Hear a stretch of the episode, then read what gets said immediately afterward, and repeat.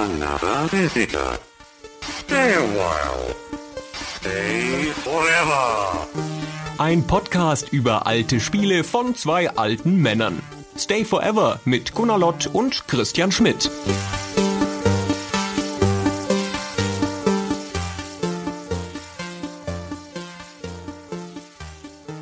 Christian, wer ist denn dran mit Hallo sagen?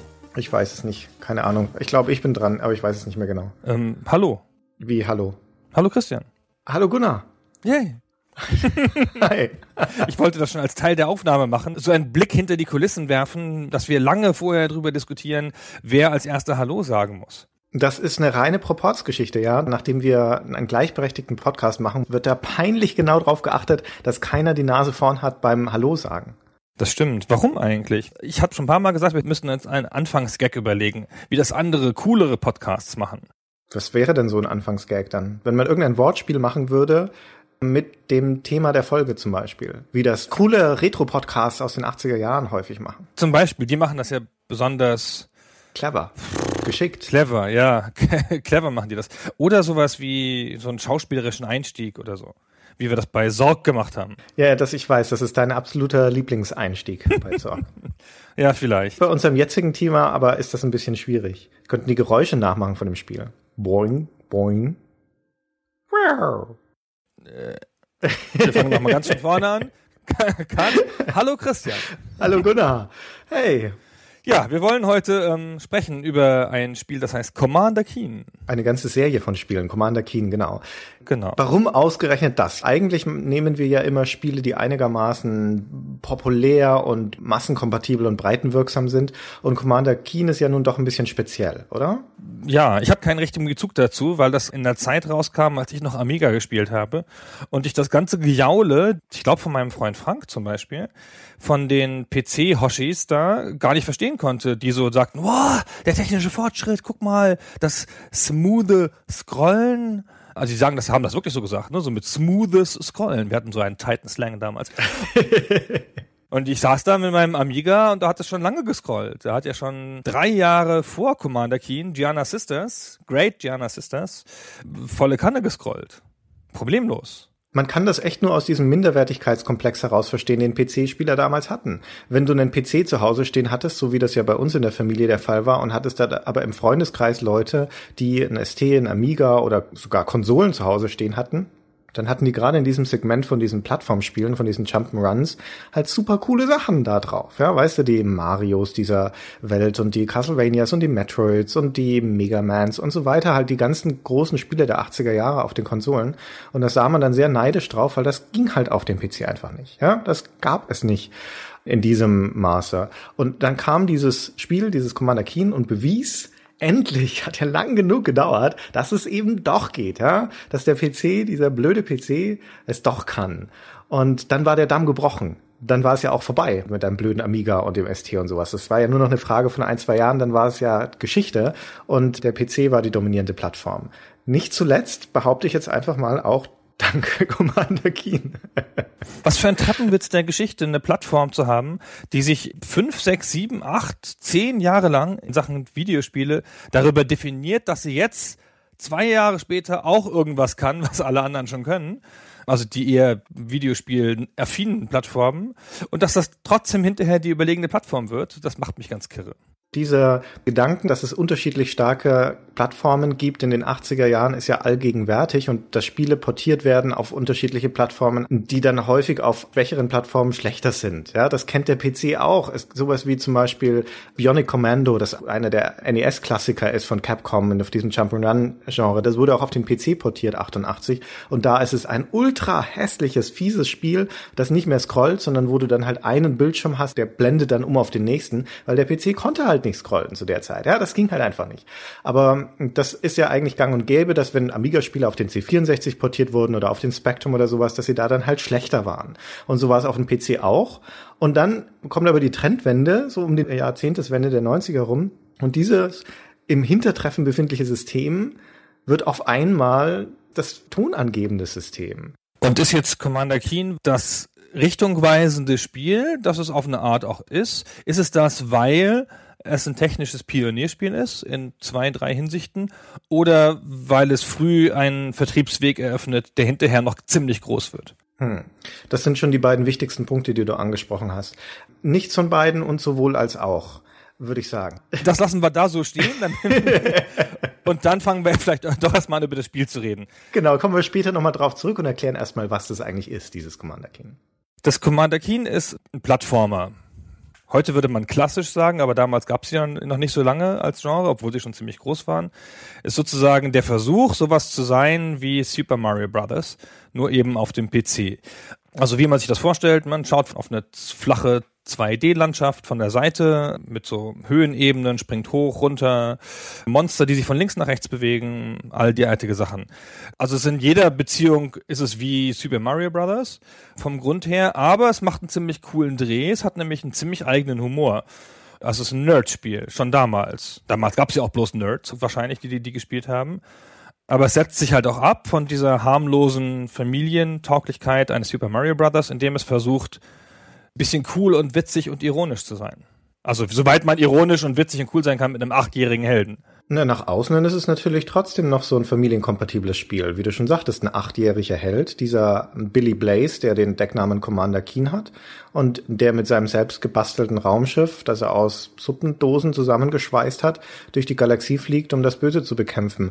Das ist erstmal so ein bisschen eine cartoonige Sonntagmorgen Zeichentrickserien-Geschichte, würde ich sagen. Mhm. Das ganze Design ist auch so, ja. Das ist ein cartoonig angehauchtes Spiel, das relativ harmlos ist. Ich meine, da wird zwar geschossen, aber mit seiner Energiepistole betäubt er die Gegner zum Beispiel nur. Da kommt niemand um außer er selbst, wenn er von den Aliens berührt wird. Aber eigentlich alles ganz harmlos und dann aber dieser doch ein bisschen augenzwinkernde Humor und dieser nerdige Humor, der vor allem dann in der zweiten Trilogie in den Teilen 4, 5, 6 dann noch stärker rüberkommt.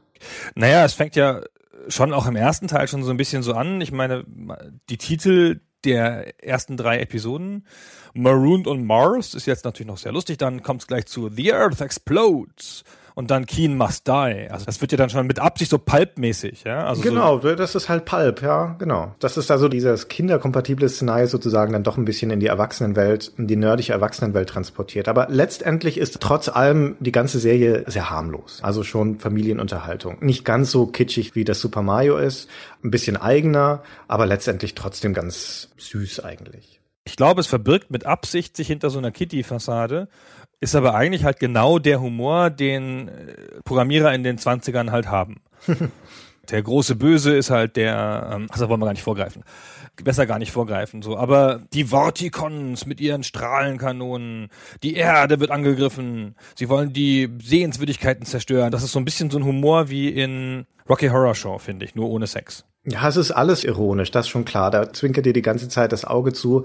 Mhm. Letztendlich ist es aber nicht so, dass es da dann irgendeine Doppelbödigkeit dahinter gäbe. Das ist dann letztendlich doch ein oberflächliches Spiel und wenn wir ehrlich sind, spielt die Story auch keine Rolle. Also dieser Commander Keen in der ersten Trilogie fliegt zwar tendenziell aus, um die Welt zu retten vor diesen Vorticons, vor diesen Aliens, die drohen, die Erde kaputt zu schießen.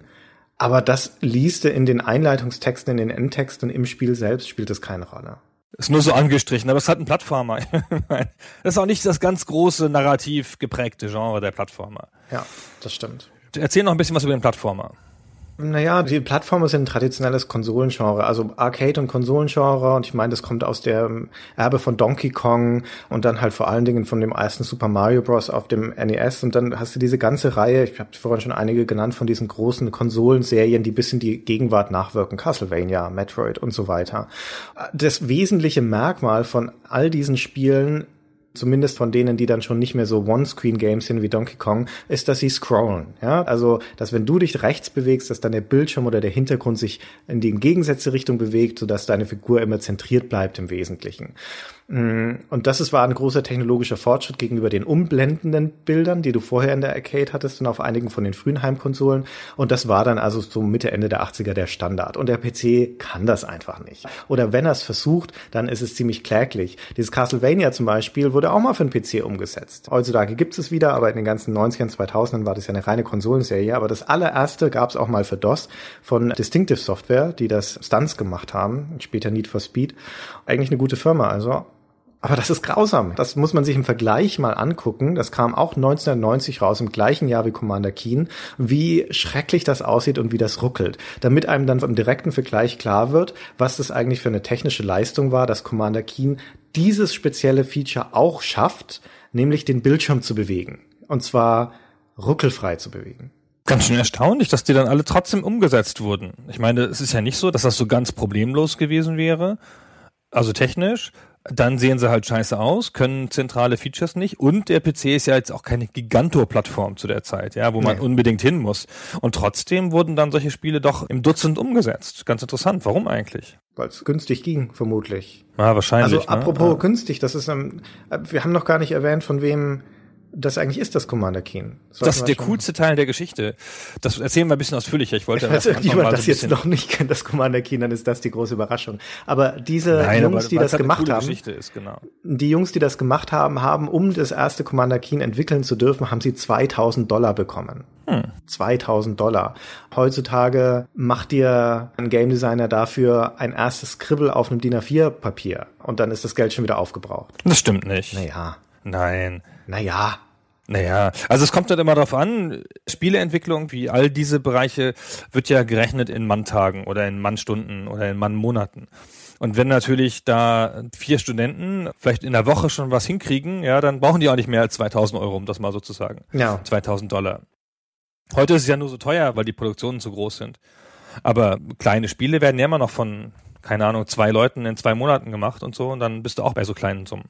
Also es werden ja auch Mobile Games oder so 50.000 Euro gemacht. Auch heute noch. Letztendlich, ich meine, das ist ein Vier-Mann-Team, das das Commander Keen gemacht hat. Die haben sich in einem Haus in Wisconsin eingeschlossen damals, 1990, und haben das in, ich weiß es nicht genau, aber ich glaube ein paar Monaten, das, was sie schon Drei angefangen Monate. hatten, das Projekt dann im Prinzip fertig gemacht und haben diese 2000 Dollar bekommen und pro Woche 100 Euro Pizzageld. ja, ja, Dollar. Und dann erzählen wir doch mal, wer das überhaupt ist und, und die ganze ziemlich lustige Geschichte dahinter. Ja. Logischerweise die Leute, die das gemacht haben, kennt man alle. Das weiß ja jetzt auch wahrscheinlich schon jeder, der sich so einen Podcast wie diesen anhört. die Geschichte von Commander Keen ist nämlich gleichzeitig die Gründungsgeschichte der Firma It Software, genau. die dann später noch berühmt wurden mit Quake und so. Die haben wir schon mal ausführlich gewürdigt in unserem Doom-Podcast. Genau. Aber, glaube ich, nicht intensiv auf die Anfänge eingegangen. Das holen wir jetzt nach. Das ist insofern ganz interessant, weil die Gründer von It Software, also John Carmack und John Romero erstmal und dann auch noch Tom Hall und Adrian Carmack, der mit John Carmack nicht verwandt ist, die arbeiteten alle bei einer Firma namens Softdisk und machten da Spiele in relativer wie soll ich sagen, in relativer Massenproduktion, viele kleine Spiele, darunter das sensationelle John Romero Frühwerk Dangerous Dave, und tatsächlich fing das Commander Keen auch mit einer technischen Errungenschaft an, nämlich eben diesem Scrollen. Und wer hat's erfunden? Das Scrollen?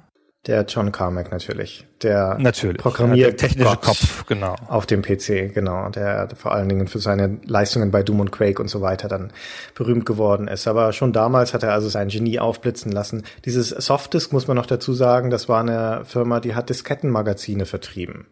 Das heißt, monatliche oder zumindest regelmäßig erscheinende Magazine, die aber auf Diskette vertrieben wurden. Jeden Monat musste die Firma da ein, zwei, drei Paar Spiele für diese Diskette machen. Deswegen sagte ich eine Massenproduktion, ne? relativ viele Spiele kurz nacheinander. Mhm. Auch keine so großen Spiele. Die Geschichte fängt dann auch gleich an mit einer Art von Betrug quasi, weil John Carmack erzählt das seinem Arbeitgeber nicht, dass er das kann, sondern er erzählt seinem Kollegen Tom Hall. Tom Hall ist anders als Carmack kein Programmierer, sondern eher Game Designer. Also kann das sicherlich auch programmieren, aber dann fangen die an, damit rumzuspielen und versuchen eine Art Klon zu machen des ersten Levels von Super Mario Bros. Mhm. Und sie tun das mit ein paar Assets von Dangerous Dave, dem John Romero Spiel, was halt gerade in der Firma rumliegt sozusagen. Also Assets heißt ähm, Grafiken und so. Und dann nennen sie das Projekt Dangerous Dave in Copyright Infringement, weil sie ja schon mal alles nur zusammengeklaut haben, ja, das Game Design sozusagen von Super Mario Brothers, ja, und die Charaktere von Dangerous Dave, also ein sehr selbstironischer Ansatz, aber sie haben halt diese Technologie entwickelt. Und dann hat's Romero gesehen und dann hat's Jay Wilbur gesehen, der Projektchef von Softisk und dann ging das da weiter. Ja, dann machen sie das Logische in diesem Moment. Sie gehen nämlich zu Nintendo und sagen, guckt mal, wir haben hier auf dem PC eine Routine, mit der könnten wir euer Spiel, euer Super Mario auf eine neue Plattform portieren. Haben sie ja. doch gemacht. Sie haben sogar, im, haben sie nur das erste Level oder das ganze Spiel? Also sie haben angeblich, ich weiß nicht genau wie viel davon, aber sie haben Super Mario Bros. 3 in Teilen nachgebaut. Und das lief dann auf dem PC, eine klassische Portierung, und haben das Nintendo gesagt. Als Firma wie Nintendo, dir kann eigentlich nichts Besseres passieren, als wenn jemand kommt und sagt, hey, ich habe eigentlich die ganze Arbeit schon gemacht. Hier, euer Spiel, ihr könnt es auf eine neue Plattform bringen. Tatsächlich entscheidet Nintendo dann aber, dass der PC keine attraktive Zielplattform ist und dass Super Mario eine Konsolenserie sein soll, also schon damals, und lehnen das also ab. Also die Jungs um den John Carmack und John Romero bleiben erstmal sitzen auf ihrem Spiel. Ist ganz lustig, weil das ist ja das Jahr 1990, also lange, lange, lange vor jetzt. Und diese Diskussion, dass Nintendo mal bitte für andere Plattformen seine Marken veröffentlichen sollte, äh, wird ja jetzt gerade wieder geführt. Also war ja nun erst vor relativ kurzer Zeit, als Nintendo wieder Verluste gemeldet hat im Jahr 2014, dass man Nintendo nahegelegt hat, sie möchten jetzt doch bitte mal Mario und die anderen Marken auf andere Plattformen bringen. Hm. In dem Fall Mobile heutzutage Fall, halt Mobile natürlich, ja. Aber ganz interessant, ja. ja, damit hat sich Nintendo schon damals auseinandergesetzt und die Antwort damals wie heute ist immer wieder dieselbe gewesen. Nämlich, ihr könnt uns mal. Eigentlich schön, so ein Zirkelschluss der Geschichte. Also das ist Flop Nummer eins und dann kommt gleich Flop Nummer zwei, denn der Arbeitgeber von den Jungs, also diese Firma Softdisk, die will das auch nicht haben, diese Routine. Und zwar aus dem einfachen Grund, weil die nämlich nur mit EGA-Grafikkarten funktioniert und nicht mit den etwas schlechteren, also vierfarbigen CGA-Grafikkarten. Und damals 1990 gibt es aber noch genügend PCs mit CGA und deswegen sagt die Firma, hört mal so ein Stück Technik, das nur auf der neuesten Hardware funktioniert. Fast ein bisschen peinlich, das zu sagen. Das wollen wir nicht. Und da sind wir nämlich bei dem anderen großen Punkt, ja, das ist eins der ersten Spiele mit EGA-Grafik mit sensationellen 16 Farben und auch noch Scrollen. Also es ist ein technisches Wunderwerk. Hm. Man muss es sagen, ja, das gab es so nicht damals. Also es ist heute schwer zu verstehen, finde ich, wenn man es sich anguckt, weil es aussieht wie jedes Spiel aus der Zeit, aber ja. wie Grütze halt, genau. Ja. Aber damals war es was Besonderes für die Plattform. Ja, das stimmt. Und letztendlich machen die Jungs um den, also den Tom Hall, John Romero, John Carmack und Adrian Carmack machen das Spiel dann halt selbst fertig. Beziehungsweise nachdem sie also das Super Mario Demo haben und das natürlich nicht verwenden dürfen, entscheiden sie, dass sie dann halt ihr eigenes Spiel daraus machen, diese Technologie nutzen, um ihr eigenes Spiel zu machen, nämlich eben diese erste Trilogie von Commander Keen. Also drei einzelne Spiele, die aber zusammengehören. Und die erscheint dann auch tatsächlich über Softdisk. Äh, bei Apogee, dachte ich. Ach stimmt, richtig. Ja, ja, da nimmt die Geschichte ja einen weiteren interessanten Twist, dass die dann von Scott Miller kontaktiert werden. Also da sind die schon fast raus bei Softdisk. Softdisk hat auch nicht gut darauf reagiert, so dass sie da dann ihre eigene Firma machen wollten und so. Dann kam halt Scott Miller von Apogee und hat gesagt, sag mal Jungs, macht's doch für mich. Genau, er hat ihnen also dann diese 2000 Dollar gegeben, um das Spiel zu bauen. Genau, von dem kommen die 2000 Dollar. Und dann fangen die halt an, Commander Keen zu machen. Und das kommt dann auch über Apogee. Mhm. Softdisk weiß das zu dem Zeitpunkt noch gar nicht so richtig, dass die da noch für wen anders arbeiten, weil sie es auch zum Teil nachts machen. Mhm. Und dann sagt Softdisk so, jetzt, das geht aber jetzt nicht, lass uns doch gemeinsam eine Firma machen. Wie halt alle guten Arbeitgeber reagieren. Wenn man eh alles verloren ist, können wir nicht wenigstens Anteile haben. Und dann gibt es einen internen Streit bei Softisk darüber angeblich. Und dann wird das abgelehnt. So. Und dann ist halt irgendwie alles klar. Und aber It Software geht dann noch eine Verpflichtung ein, alle zwei Monate ein Spiel für Softisk zu machen. Deswegen kommt dann auch zum Beispiel noch ein Commander Keen bei Softisk raus. Machen die das, weil sie irgendwie noch sich querfinanzieren wollen oder machen die das, weil sie ansonsten nicht rausgekommen wären aus ihrem Vertrag bei Softisk? Das ist mir nicht so ganz klar. Das war Teil einer juristischen Vereinbarung. Wie heißt denn das auf Deutsch? Nicht Legal Vergleich Settlement. Oder, eines, oder ja, sowas. Es war irgendwie, die haben sich irgendwie verglichen, jedenfalls. Und das war Teil des Vergleichs, dass mhm. die dann halt aber noch Spiele abliefern müssen. Ich meine, das war schon, glaube ich, allen klar bei Softis, dass das super talentierte junge Leute sind. Ja.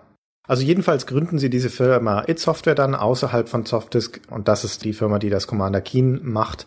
Und das ist das erste Spiel von der Firma, die dann später so wahnsinnig berühmt wird mit Doom und mit Quake. Und vorher nochmal mit Wolfenstein 3D zuerst. Und Apogee ist jetzt kein Disk-Magazin wie Softdisk, sondern ist halt eine Shareware-Firma, so die Pioniere des Sharewares. Und die benutzen ein Konzept, das ja auch heute noch einigermaßen modern klingt, nämlich die geben Teile des Spiels frei raus, mhm. in der Hoffnung, dass dann Leute über Mail-Order, Postbestellung, Teil 2 und 3 ordern. Wie später auch bei Doom, wo den Fall jeder kennt. Ne? Die erste Episode war halt kostenlos und dann konnte man die anderen beiden bestellen. Das erste Doom kam ja auch noch nicht in die Läden. Das war ja nur ein reiner Shareware-Vertrieb. Und so war es halt auch mit Commander Keen.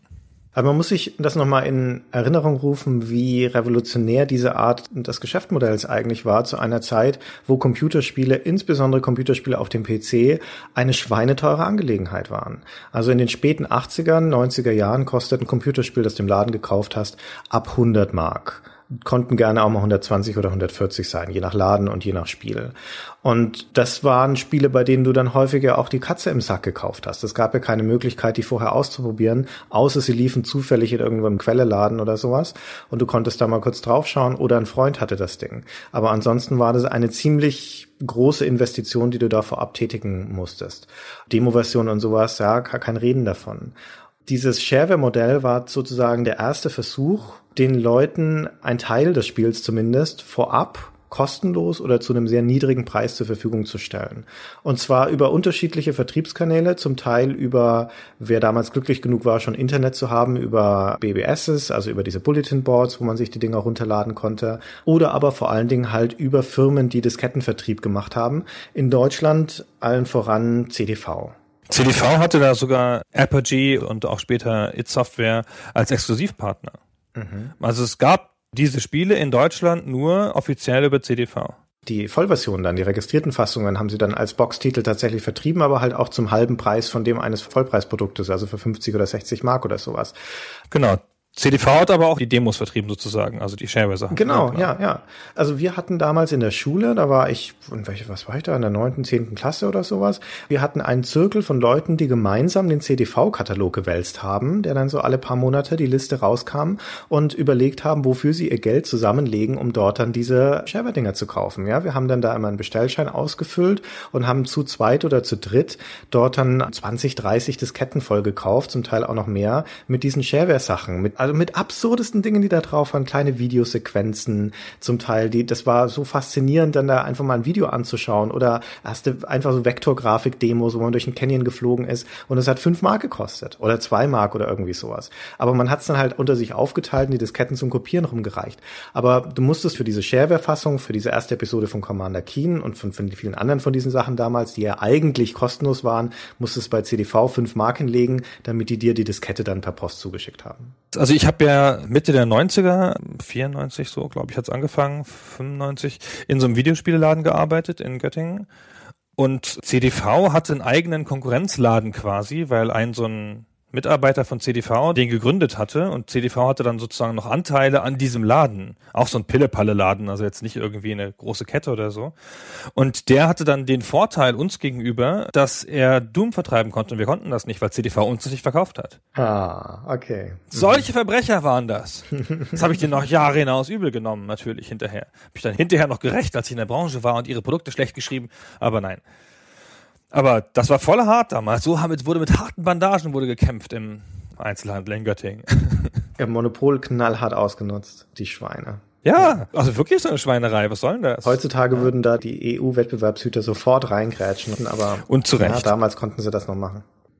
Aber dieses Shareware-Modell hat in erster Linie erstmal dazu geführt, dass diese Spieler eine Verbreitung gefunden haben, die sie mit Sicherheit nicht gehabt hätten, wenn sie als normale Verkaufsversion in den Laden gekommen wären noch nicht mal als Raubkopie. Weil, wenn wir ehrlich sind, ich meine, auch die Qualität von einem Commander Keen im Vergleich zu, ich meine, 1990 haben wir auch schon die Ultimas da draußen, wir sind nicht weit entfernt von Wing Commander und so weiter. Das war doch nochmal eine andere Liga von Spielqualitativ. Also das waren halt doch relativ einfache Spiele. Und Commander Keen war noch eins der hochwertigeren. Und wir reden da also Anfang der 90er dann von einer ganzen Flut von vor allen Dingen dann auch Plattformern, die auch auf Basis von dem Erfolg von Commander Keen dann da nachrücken. Duke Nukem zum Beispiel hat ja da auch seinen Anfang genommen. Oder Cosmos Cosmic Adventure oder Biomenace, Chess Check Rabbit, Chill of the Jungle, die wir alle gespielt haben damals, ja. Alles Sharewerk, haben alles über CDV ins Haus oder über Tausch und die alle relativ ähnliche und vergleichsweise simple Spiele waren, die aber so eine kurze Hochzeit, Anfang der 90er, von Jump-and-Run-Spielen auf dem PC darstellten. Das war ja das erste Direktvertriebsmodell. Heutzutage kannst du ja als Spieleentwickler theoretisch dein Spiel machen und du stellst es auf deine Webseite und legst eine PayPal-Grenze davor und dann kaufen die Leute das. Also du kannst es direkt vertreiben. Mhm. Und das war ja das Ausschalten des Zwischenhandels. Ja, die haben ja dann die Spiele verschenkt, klar. Der eigentliche Verkauf der Vollversion ging ja über den Postvertrieb. Das heißt, Ja. da ist ja dann kein Zwischenhändler mehr zwischen. Und deswegen ist es natürlich auch mit relativ wenig Geld eine ziemlich profitable Sache, weil du ja nicht noch irgendwen bezahlen musst auf dem Weg da. Das ist eine ganz cleverer Vertriebsstrategie auch. Das ist ja so ein Vertriebsnetz, weil auch heute noch, wenn du eine beliebige Version von Commander Keen oder diesen Shareware-Spielen installierst, ist automatisch immer eine Datei mit dabei, die heißt in der Regel Vendor Doc. Und das ist im Prinzip ein Lizenzvertrag, den derjenige, der das Spiel weiter vertreiben möchte, einfach nur einhalten muss. Aber du kannst, sobald du das Spiel bekommst und entscheidest, okay, ich möchte diese Shareware-Fassung jetzt, also nicht das volle Spiel, sondern die Shareware-Fassung weiter vertreiben, dann darfst du das tun, solange du das Bestellformular mitlieferst. Also du kannst dann auch Geld dafür verlangen, wie CDV das zum Beispiel gemacht hat. Das einzig Wesentliche ist, dass die Spieler, die dieses Spiel dann bekommen von dir, dass die die Möglichkeit haben, die Vollversion zu bestellen und das, wie du richtig sagst, direkt dann bei Apogee. Free-to-Play ist das quasi schon auf eine Art. Nur halt nicht sozusagen im Spiel, aber der Witz ist halt, raubkopiert mich doch, ist alles egal, ja, aber jeder, der mich raubkopiert, dem kann ich ein Angebot machen. So wie Free-to-Play ja auch ist. Ja, also In-App-Purchase war das sozusagen, nur dass es halt nicht in der App war, sondern dass wenn du die Erweiterungsepisoden dann haben wolltest, das restliche Spiel, musstest du halt den Postweg gehen. Da führte dann kein Weg drum rum. Ja, genau, klassisches Premium. Freemium ist das eigentlich, ne? Wann erschien das Buch Freemium von Anderson? Keine Ahnung. Mitte der 2000er oder sowas, ja. Und wie früh die dran waren mit diesem sensationellen Geschäftsmodell. Sehr cool. Ja. Also uns hat's richtig getroffen. Also ich habe ja, wie gesagt, ich habe ja das Commander Keen nicht gespielt, als es rauskam, weil ich noch einen Amiga hatte und sowas nicht brauchte, aber habe es halt später nachgeholt, als ich Doom schon gespielt hatte, weil ich dachte, was, was machen die denn? Das sind doch, das, da spiele ich jetzt alles von, von dieser total coolen Firma. Oh, hm, na okay, Doom war besser. Und ich kann nicht fassen, wie wir damals vor dem Doom gesessen haben und gedacht haben, so, das ist umsonst? Ja, das, das spiele ich jetzt hundertmal durch. Da ich kauf die nächsten Episoden gar nicht. Das, diese erste ist schon so geil, die spiele ich jetzt nur noch. Okay, ich spiele doch noch eine zweite. Hm. Und das war toll. Es war ein ganz tolles Gefühl, ein Spiel auf der Festplatte zu haben, das man tatsächlich besitzen darf. Ja, genau. Ja. Ja, dass man legal kostenlos. Ja, genau. Wie gesagt, durch das Shareware-Modell haben diese Spiele eine Verbreitung gefunden, die zumindest in meiner Peer Group, also in meiner Nürnberger Bekanntschaft und in dem Alterskreis damals in den 90ern einen annähernd hundertprozentigen Bekanntheitsgrad dann hatte. Jeder kannte diese Spiele, nicht nur Commander Keen, sondern eben auch Children of the Jungles oder Cosmos und Biomenace und so weiter, weil du die halt so easy bekommen hast und auch rumreichen konntest und rumreichen durftest. Dementsprechend gehe ich mal davon aus, dass ich rechne das jetzt einfach mal hoch, aber aus diesen Spielen der frühen 90er werden diese Shareware-Spiele, obwohl sie eigentlich auch zum großen Teil relativ belanglose Spiele sind, insgesamt einen wesentlich höheren Bekanntheitsgrad haben als viele qualitativ hochwertigere Vollpreistitel, die aber dann so proportional eine viel, viel kleinere Käuferschaft gefunden haben und Nutzerschaft gefunden haben. Naja, weil kostenlos halt immer noch was wert ist. Das Ja. hat sich ja bis heute gehalten. It hat ja dann damit angefangen zu arbeiten sozusagen und hat dann mit Apogee, das war ja sozusagen der Kickstarter dann für It, hat mit Apogee dann auch weitergemacht, bis dann Doom kam. Und Doom haben sie dann aber nicht mehr bei Apogee gemacht, sondern halt selber gemacht. Ja. Da wussten sie dann schon, was sie da hatten. Das dachten sie da, da nehmen wir den Profit mal mit. John Carmack war Programmierer, John Romero war Programmierer, Tom Hall war eher Designer und Adrian Carmack, der war Grafiker, also eine logische Gruppe sozusagen von Skills, die da zusammenkamen. Und der Adrian Carmack hat später mal irgendwann in einem Interview gesagt, er würde sich schon ein bisschen schämen für die Kunst, die da zum Einsatz kam in Commander Keen 1. Ja, zu Recht. Genau, da war er noch Praktikant bei Softdisk, als er das angefangen hat.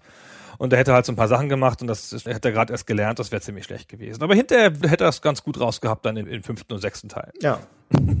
Stimmt ja auch. Und das ist ja auch so, die sind ja sensationell besser geworden, die Spiele, also optisch jedenfalls. Der Unterschied zwischen der ersten Trilogie und der zweiten Trilogie, zwischen denen nur ein Jahr liegt, das darf man nicht vergessen in der Entwicklungszeit, ist riesig. Ah, Das ist ein Unterschied wie Tag und Nacht. Aber das klingt jetzt ein bisschen so auch in der historischen Herleitung, als sei dieses Commander Keen in erster Linie deswegen so bemerkenswert, weil es A, eine technische Leistung war und B, dieses Vertriebsmodell Shareware hatte. Und das hat sicherlich beides zum Erfolg beigetragen. Aber das hätte nicht ausgereicht, wenn es nicht doch im Kern trotzdem ein gutes Spiel gewesen wäre. Und mh, für die erste Trilogie, mh, die muss man heutzutage nicht unbedingt spielen, obwohl sie schon clevere Elemente hat. Da würde ich gerne noch ein, zwei Sachen dazu dann sagen wollen. Aber die zweite Trilogie, wobei es ist ja eigentlich eine Duologie, sagt man das so? Also vier und fünf gehören zusammen und Teil sechs ist dann nochmal separat. Die sind bis heute im Bereich der 2D Jump'n'Runs mit das Beste, was man auf dem PC spielen kann. Bis heute. Und ich kenne wenige Spieler, die so gut und so elegant gealtert sind wie die Commander Keen Teile 4, 5 und 6. Ich finde das aber auch ein Genre, das nicht schlecht altert, weil das ein Timing-Genre ist. Und das ist ja nie ein erzählendes Genre oder ein sehr grafisches Genre, das dich ne, irgendwie damit überwältigen muss oder so, sondern das sind Timing-Spiele. Und wenn das Timing sitzt, dann sitzt das für ewig. Ja, das geht nie wieder kaputt. Ich habe auch, also vor nicht allzu langer Zeit nochmal Super Mario Bros. 1 gespielt und dann halt nochmal 3. Also 1 ist ja von 85. Und die funktionieren noch sensationell und die machen noch genauso viel Spaß wie damals fast, obwohl man, man die nicht mehr gut angucken kann. Und bei Commander Keen ist es wohl auch so. Ich kann mich jetzt, wie gesagt, an diese Teile nicht mehr so im Detail alle so erinnern. Und ich bin auch nicht sicher, ob ich irgendwas wirklich davon gekauft habe oder nur die Share-Version gespielt habe. Aber solche Spiele gehen halt nicht kaputt, wenn sie gut gemacht sind. Hm. Ja, und das ist eines der wenigen Genres, zusammen mit, ich weiß nicht, vielleicht JRPGs und Adventures und ein paar Row-Klonen und sowas, äh, bei denen die Pixelgrafik kein Makel ist, sondern im Gegenteil eigentlich ein Alleinstellungsmerkmal. Also wenn du dir anguckst, wie so modernere, erfolgreiche Jump'n'Runs, Super Meat Boy, die kopieren ja alle diesen Pixel-Look. Ich habe mir absichtlich diesen 16-Bit Retro-Style. Das heißt, wenn du einen Commander Keen heutzutage anguckst oder auch einen Super Mario 3 oder sowas, die schauen gar nicht so alt aus. Die schauen retro aus. Der erste sieht schon ziemlich alt aus, also die ersten drei. Ja. Aber ich finde danach, also so die späteren Teile können sich messen, finde ich so. Sind auch ganz nett animiert dann und so. Ja, es ist ja auch ein cartooniger Look, wie gesagt, und Cartoon genau. altert auch weniger schnell. Und was ich mit großem Erstaunen gesehen habe, das wusste ich gar nicht mehr, das habe ich in der Recherche wieder gesehen, ist, dass wenn man im vierten Teil hochspringt und springt zu knapp, was man da dauernd tut, dann zieht er sich von alleine hoch. Ja, ja. ja. Das, das habe ich ja Tomb Raider zugeordnet eigentlich. Dieses spezielle Hochziehen. Spielmechanisch sind die Commander Keen Spieler ziemlich clever und ihrer Zeit ich will nicht sagen in der Zeit voraus, das nicht. Ich meine, auf den Konsolen ist da schon jede Menge passiert. Aber sie müssen sich zumindest nicht verstecken. Schon die ersten drei Teile, die noch relativ simple Jump'n'Runs sind, haben ja diesen Gag mit dem Pogo-Stick. Das ist ja so eines der Alleinstellungsmerkmale für der Commander Keen-Serie, dass dieser achtjährige Billy Blaze einen Pogo-Stick dabei hat, also so einen Sprungstab, ja, so einen Federstab. Und wenn er den benutzt, dann kann er höher springen, deutlich höher springen als aus dem Stand. Dafür ist es aber wesentlich schwieriger zu kontrollieren. Ja, dann hat er viel mehr Momentum in eine Richtung. Und das führt zu einer sehr ähm, interessanten und auch gut gemachten spielmechanischen Abwägung. Wann springe ich normal, habe dafür bessere Kontrolle und wann muss ich oder möchte ich da mit dem Pogo-Stick höher springen, kann so ganz andere Stellen erreichen und auch höhere Geschwindigkeiten erreichen, aber ich muss viel besser abpassen, wo ich dann hinspringe und wo ich lande, weil sonst ist es möglicherweise gleich wieder aus. Der hat nur ein Leben, wie das halt so ist in diesen Jump'n'Runs. Wenn er einmal einen Gegner berührt, dann ist es vorbei und in den ersten drei Episoden muss er das Level dann gleich wieder von vorne anfangen. Der wird nämlich auch nicht gespeichert. Das gehört ja eigentlich bei Jump'n'Runs so dazu, dass man ne, seine Performance verbessert von Mal zu Mal. Ja. Und er kann auch schießen, ne, übrigens. Genau, genau er kann auch schießen, ja. Er hat dieses zwei Richtungen schießen, also nach links und rechts und so. Und das ist aber eine typische Sache, die man da ziemlich oft hintereinander machen muss, so, ne, hochspringen, ah, vielleicht den weiten Sprung, zack, irgendwo landen und dann sofort schießen. Oder auch im Sprungschießen. Ich meine, du kannst auch jederzeit seinen Pokostick dann in der Luft wieder einstecken und die Pistole auspacken und auf die Gegner schießen. Naja, da gibt es Spiele, die sind da wesentlich unflexibler. Da hast du dann nicht die Möglichkeit, noch im Sprung irgendwie die Richtung zu ändern oder deine Pistole auszupacken oder irgendwie sowas. Die Präzision der Kontrolle ist in Commander Akin 1 bis 3 schon relativ gut. Ja, da hast du halt noch leider so Dinge wie, dass er ein bisschen nachrutscht, wenn er landet oder dass er vorm Springen kurz innehält, um abzuspringen. Das ist noch etwas hakelig. Aber ab dem Spiel 4 dann, 4, 5, 6, die wie gesagt ein Jahr später rauskommen, ist das alles wesentlich, wesentlich verbessert, als hätten die Jahre daran gearbeitet. Nicht nur, dass die Grafik wesentlich hübscher ist, dass sie jetzt so einen 3D-Effekt hat, nach hinten gekippt ist und so weiter.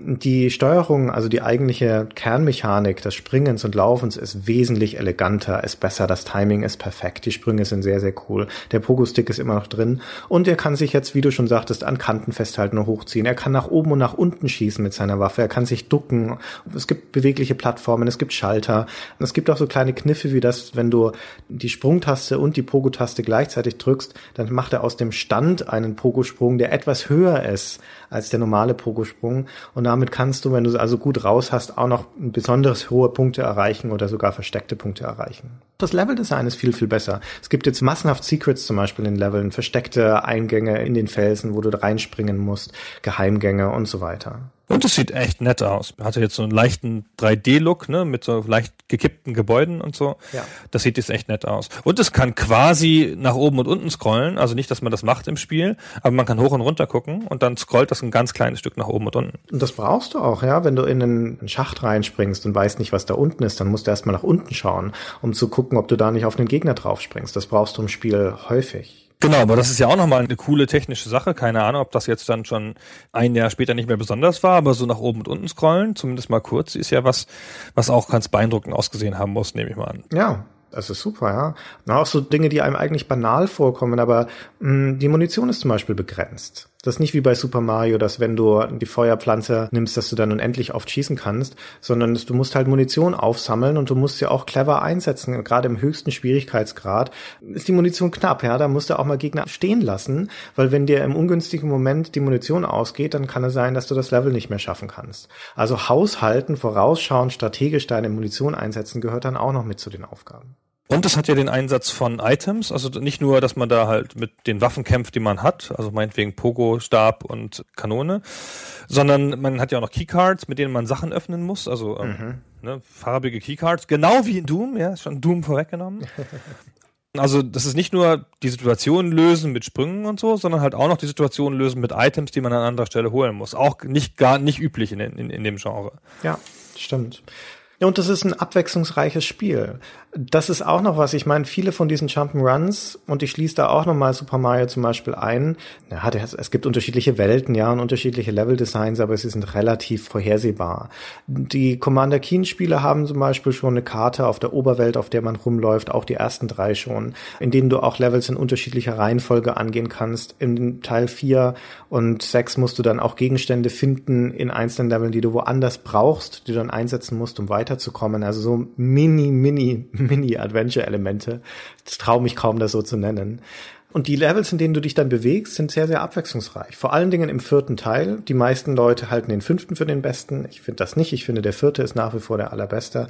Da gibt es dann halt zum Beispiel ein Level, in dem du einen Taucheranzug anziehst und schwimmst. Dann wird er nicht mehr geschossen, sondern dann musst du den Gegnern ausweichen. Und da gibt es auch in diesem Level den klassischsten aller Gegner, der dann auch ein Eigenleben entwickelt hat, nämlich den Dopefish. Sagt ihr das was? Das ist doch so ein Running Gag der Spielebranche, Ja. weil der immer mal wieder an verschiedenen Stellen vorkam. Genau, das ist ein großer grüner Fisch mit zwei riesigen Hasenzähnen, der schon sehr doof ausschaut und der auch beschrieben wird als das zweitdümmste Lebewesen im Universum.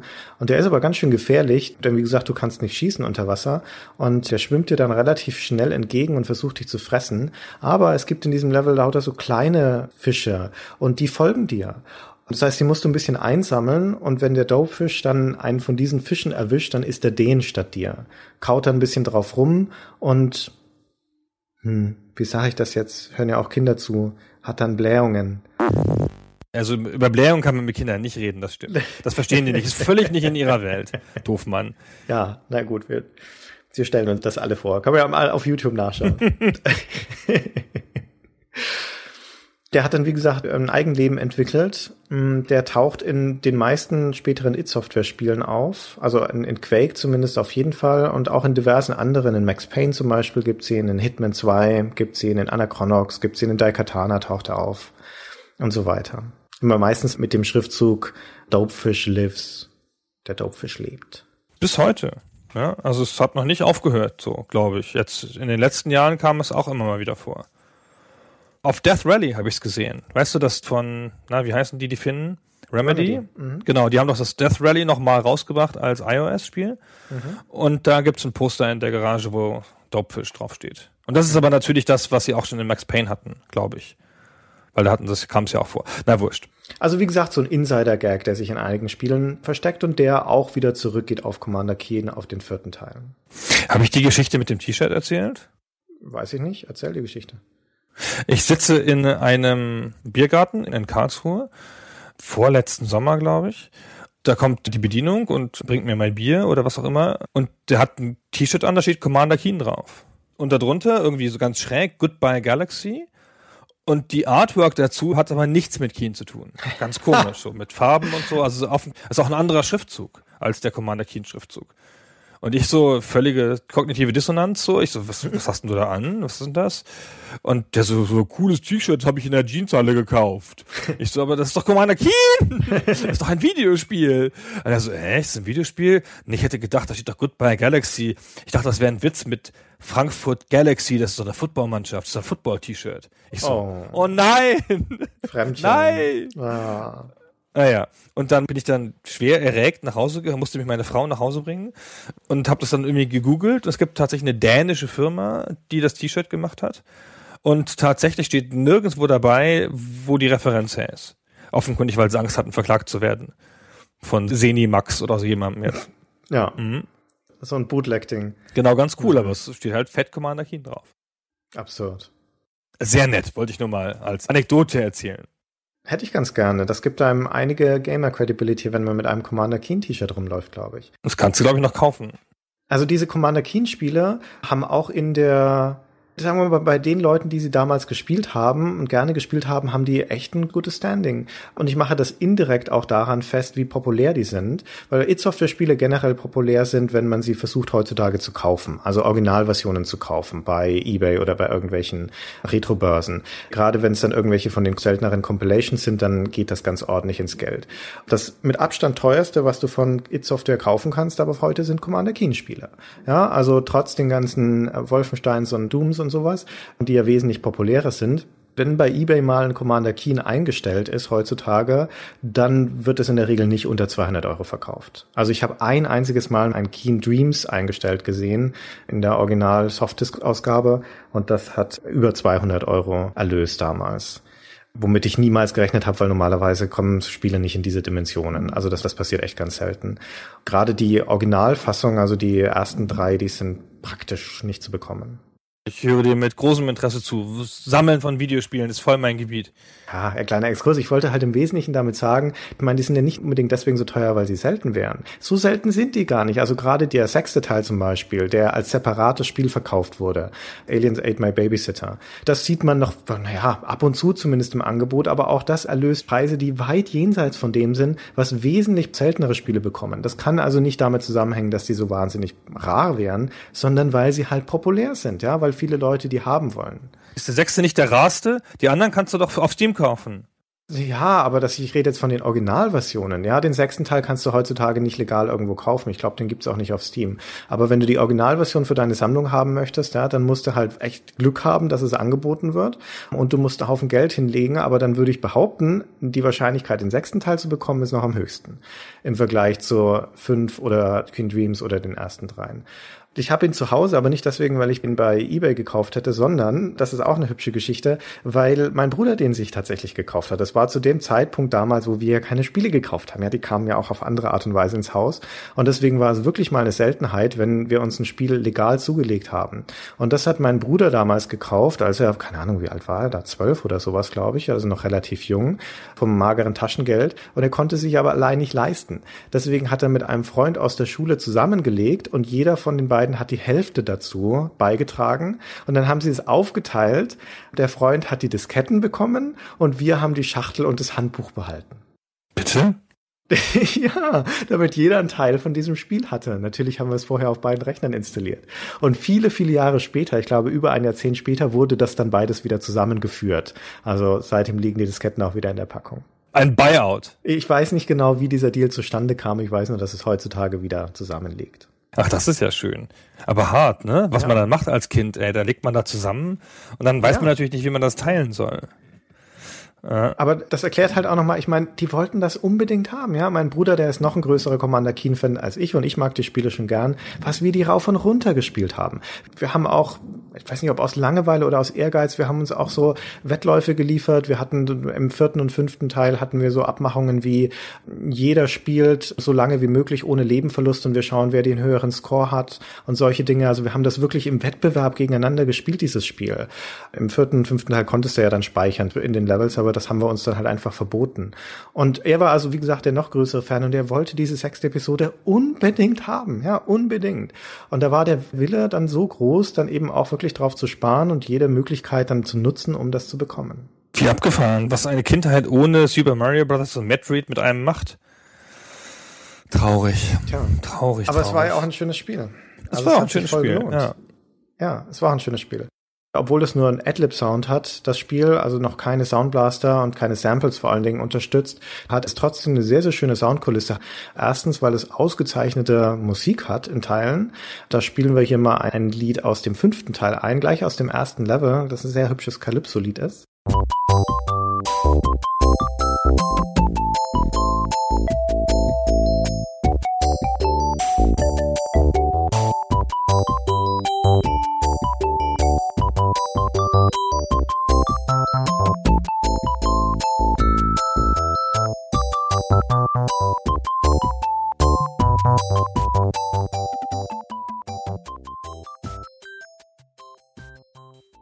Und zweitens, weil es dann auch wieder in den Teilen 4 und 5 auch eine echt coole Soundkulisse aus dieser Adlib-Karte rauslockt. Das ist ja nur FM-Synthese, also sind es gemachte Töne sozusagen, modulierte Töne, die aber erstaunlich basslastig sind und eine sehr stimmungsvolle, auch leicht cartoonige Atmosphäre erzeugen. Das klingt dann im Spiel so.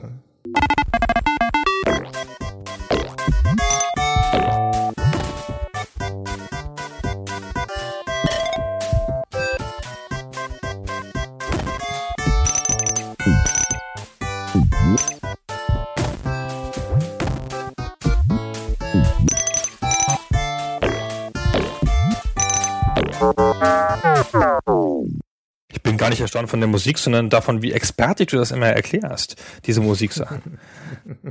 Kenne ich ja gar nicht so, dass du irgendwas so expertig erklärst. Ja, ja, Ja, das gut. ist ja normalerweise nicht so, das stimmt. Naja. Ich mag die Spiele einfach deswegen so gerne, weil sie wahnsinnig sympathisch sind in ihrem Design, weil sie annähernd perfekt sind, sehr, sehr gut poliert in ihrer Spielmechanik. Ah, das mag jetzt ein bisschen nostalgische Verklärung sein, aber ich finde, die spielen sich auch heute noch gut. Und wir haben in diesem Podcast schon häufiger mal die Situation gehabt, wo wir gesagt haben, hm, so mit modernem Blick darauf ist es eigentlich nicht mehr zu ertragen, ja, oder es ist nicht gut gealtert. Aber bei Commander Keen habe ich das nicht die Bohne. Diese Spiele spielen sich heutzutage noch genauso gut, genauso gut wie damals und man kann sie mit dem gleichen Gewinn noch spielen.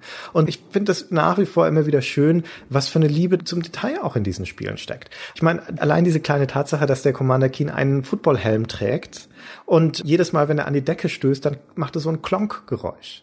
Und wie logisch auch in einem Jump'n'Run, wo du dauernd an die Decke stößt, dir einen Helm aufzuziehen.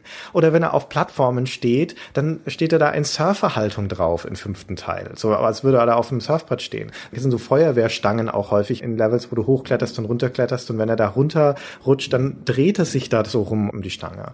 Und wenn du ihn eine Sekunde stehen lässt oder zehn, dann fängt er an, sich zu langweilen und fängt dann an, in einem Buch zu lesen. Auch schön, dass so ein Videospielcharakter nicht irgendwie auf dem Gameboy spielt oder sonst irgendwas macht, sondern ein Buch liest, wenn ihm langweilig ist. Ja, das ist ja auch so ein Superbrain, der Herr Blaze. Der ist ja sehr, sehr, sehr ist schlau. Ja, deswegen liest er natürlich ein Buch, um das noch zu unterstreichen.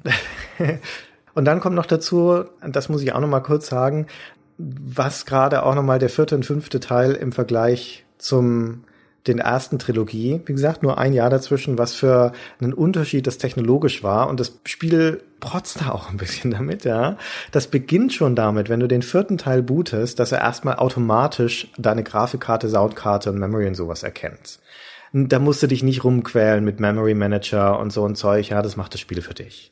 Und dann beginnt das Spiel damit, dass da halt ein transparenter, bildschirmfüllender Zwei-Wege-Scroller ist, wo der Schriftzug Commander Keen übereinander läuft. So Effekte, die wir damals aus Szene-Demos kannten oder vom Amiga oder sowas. Und das zu sehen, allein auf deinem Bildschirm so, und zu wissen dann in diesem Moment, hey, mein PC kann das auch. So, jetzt ist es geschafft, ja? Scheiß Amiga, jetzt kannst du aber einpacken. Das war schön. Und dann kommt als nächstes gleich das Intro und da hast du einen 3D-Scroller wie in Star Wars am Anfang, wo halt der Schriftzug der Story so nach hinten sich verjüngt und im All verschwindet. Und das, bevor das eigentliche Spiel losgeht. Und dann geht das Spiel über in ein Demo, also wo sich das Spiel selbst spielt. Das ist dem, da kennt man dann später vor allen Dingen aus Doom. Ah, Das ist eigentlich, man denkt eine Kleinigkeit, aber auch diese Funktion muss erstmal eingebaut sein, dass du da Demos aufnehmen kannst in dem Spiel und die wieder abspielen kannst. Und so weiter und so weiter. Also die Leistung, die in diesem kleinen Commander Keen 4 steckt, das ist weniger als ein Megabyte groß, glaube ich, das Spiel, ist bemerkenswert. Das kann man gar nicht hoch genug einschätzen. Das ist ja auch nicht umsonst von den Genies der Branche. Ja, also die Leute sind ja nicht umsonst später Rockstars geworden, gerade John Carmack und der irre John Romero. Hm. Das waren ja einfach singuläre Talente. Gerade Carmack gilt ja so als super begabter quasi Autist, ja, der dann sich irgendwo einschließt und hinterher mit einer neuen Engine wieder rauskommt.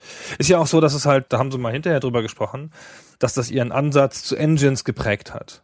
Dass sie halt da schon angefangen haben, sozusagen von der Grafik-Engine und dem Spiel als separaten Sachen zu denken was er dazu geführt hat, auch, dass sie dann ihre eigene Engine lizenziert haben, also die verkauft haben an andere Spielehersteller, dass das für sie halt immer was anderes war, ja, was Trennbares war. Ja. Und da waren sie ziemlich richtungweisend, ja. War bei Commander King ja auch schon so. Die Engine wurde auch lizenziert. Zumindest für Biomanas, was auch ein sehr schönes Spiel übrigens ist, kann ich auch sehr empfehlen. Aber auch so, so ein Spiel wie das erste Duke Nukem, das ja auch noch ein Jump'n'Run-Spiel war, das stammt vom Todd Replockel, der hat das programmiert, aber der hatte ja das gleiche Problem, ja. Wie schaffe ich denn das da, ein Scrolling hinzubekommen auf dem PC? Und der hat den Carmack um Rat gebeten. Ja? Und dann hat Carmack ihm halt das gesteckt, wie er das machen soll. Dementsprechend ist in vielen von diesen sidescrollenden Spielen aus jener Ära eigentlich das Know-how von John Carmack drin. Bei Duke Nukem ist es ja fast noch in der Familie geblieben, weil es ja auch ein Apogee-Spiel war. Ja, das stimmt. Ja, die sind ja. ja alle entweder Apogee oder Epic Mega Games damals. Ja, genau. Das waren die beiden großen Firmen. Genau. Ja. Wie ging's denn dann weiter mit It Software und Commander Keen? Da hatten sie also diese schöne Serie und hatten auch großen Erfolg damit. Warum ging's dann da nicht mehr weiter? Warum hätte es denn weitergehen sollen? Oder was meinst du? Naja, sie hatten ja zumindest eine, eine, weitere Trilogie dann angekündigt. Ach so, das weiß ich gar nicht, warum sie das nicht gemacht haben. Ich hätte gedacht, sie hätten das selber verlassen, um zu Wolfenstein zu gehen. Ja. Naja, das ist letztendlich auch der Grund. Ich meine, sie haben ah, okay. im sechsten oder im fünften Teil oder sowas am Ende angekündigt, dass es weitergehen wird in dieser Story dann auch, die ist ja nicht abgeschlossen. Und dass da die nächste Trilogie namens The Universe is Toast Weihnachten 1992 erscheinen soll, also wieder ein Jahr später dann. Und dazu kam es dann aber nicht mehr weil sie stattdessen dann Wolfenstein 3D gemacht haben. Genau. Und das war ja gar keine schlechte Entscheidung. Ja, kann man nicht anders sagen, ja. ja. Ich finde, man sieht schon an so ein paar Sachen so, auch wenn es nur so Kleinigkeiten sind wie die rote und blaue Keycard, dass das eindeutig der Grundstein ist für die Sachen, die sie später gemacht haben. Man merkt, sie haben da Sachen ausprobiert, sie haben da grundlegende Prinzipien entwickelt, sich technisch irgendwie genähert und ich nehme an, mal an dem Carmack war das ausgereizt so. Der Carmack ist ja niemand, der das dann ewig weitermachen will, jetzt wo er es einmal kann. Der will ja nur etwas Neues machen, was er noch nicht kann. Hm. Und dann muss das halt auf 3D springen. Wenn man dem Tom Hall glaubt, der hat irgendwann mal gesagt, er wollte die nächste Trilogie dann auch in 3D-Grafik machen. Also er wollte sozusagen Super Mario 64 vorwegnehmen. Das kam wann? 95 oder 96 oder sowas? Mhm. Und er hätte sich dann sehr geärgert, als das rauskam, das Spiel, weil er dachte, Mist, das wollte ich doch machen, aber mit Commander Keen. Na gut, das ist halt dann anders gekommen. It Software ist dann, wie du schon sagst, hat letztendlich die wohl sehr richtige Entscheidung getroffen, lieber in Richtung Ego-Shooter zu gehen. Auch wenn gerade Wolfenstein und Doom beide inhaltlich ganz schön langweilige Spiele sind, ja. Die sind wirklich technologisch bemerkenswert und sie sind sehr gepolished und sie sind vom Design her, also vom visuellen Design her sehr beeindruckend, aber inhaltlich ganz schön langweilig, wenn man sie nicht Multiplayer spielt. Commander Keen ist im Vergleich, also dieses Erstlingswerk oder sagen wir die, das Zweitlingswerk, also die Ausgaben 4, 5 und 6 dann, die sind eigentlich die ausgereifteren Spieler. Und gerade aus jener It-Frühzeit, oder eigentlich könnte man fast sagen aus dem It-Software-Gesamtwerk, ist Commander Keen, die zweite Trilogie, nach wie vor meine Lieblingsserie. Ach, das ist schön, Christian. Ja, Quake ist auch cool. Quake ist auch nicht schlecht, oder? Ja, ja. ja. Aber es ist schon interessant, wie sie es geschafft haben, eine ganze Zeit lang, fast bis zu Doom 3 oder so, mit jedem Spiel so ein technologisches Erstaunen zu erzeugen bei ihrer ja. Zuhörerschaft, Leserschaft, Spielerschaft heißt es vielleicht, genau. Ja, jedes Spiel wieder neue Errungenschaft. Also schon eine sensationelle Geschichte, vor allen Dingen von John Carmack. Na gut, das ist klar, der technologische Kopf dahinter, das Genie dahinter ist John Carmack, aber der allein hätte trotzdem keine guten Spiele gemacht. Das war schon dieses sehr glückliche Konglomerat von Leuten, die sich extrem gut ergänzt haben in ihren Talenten.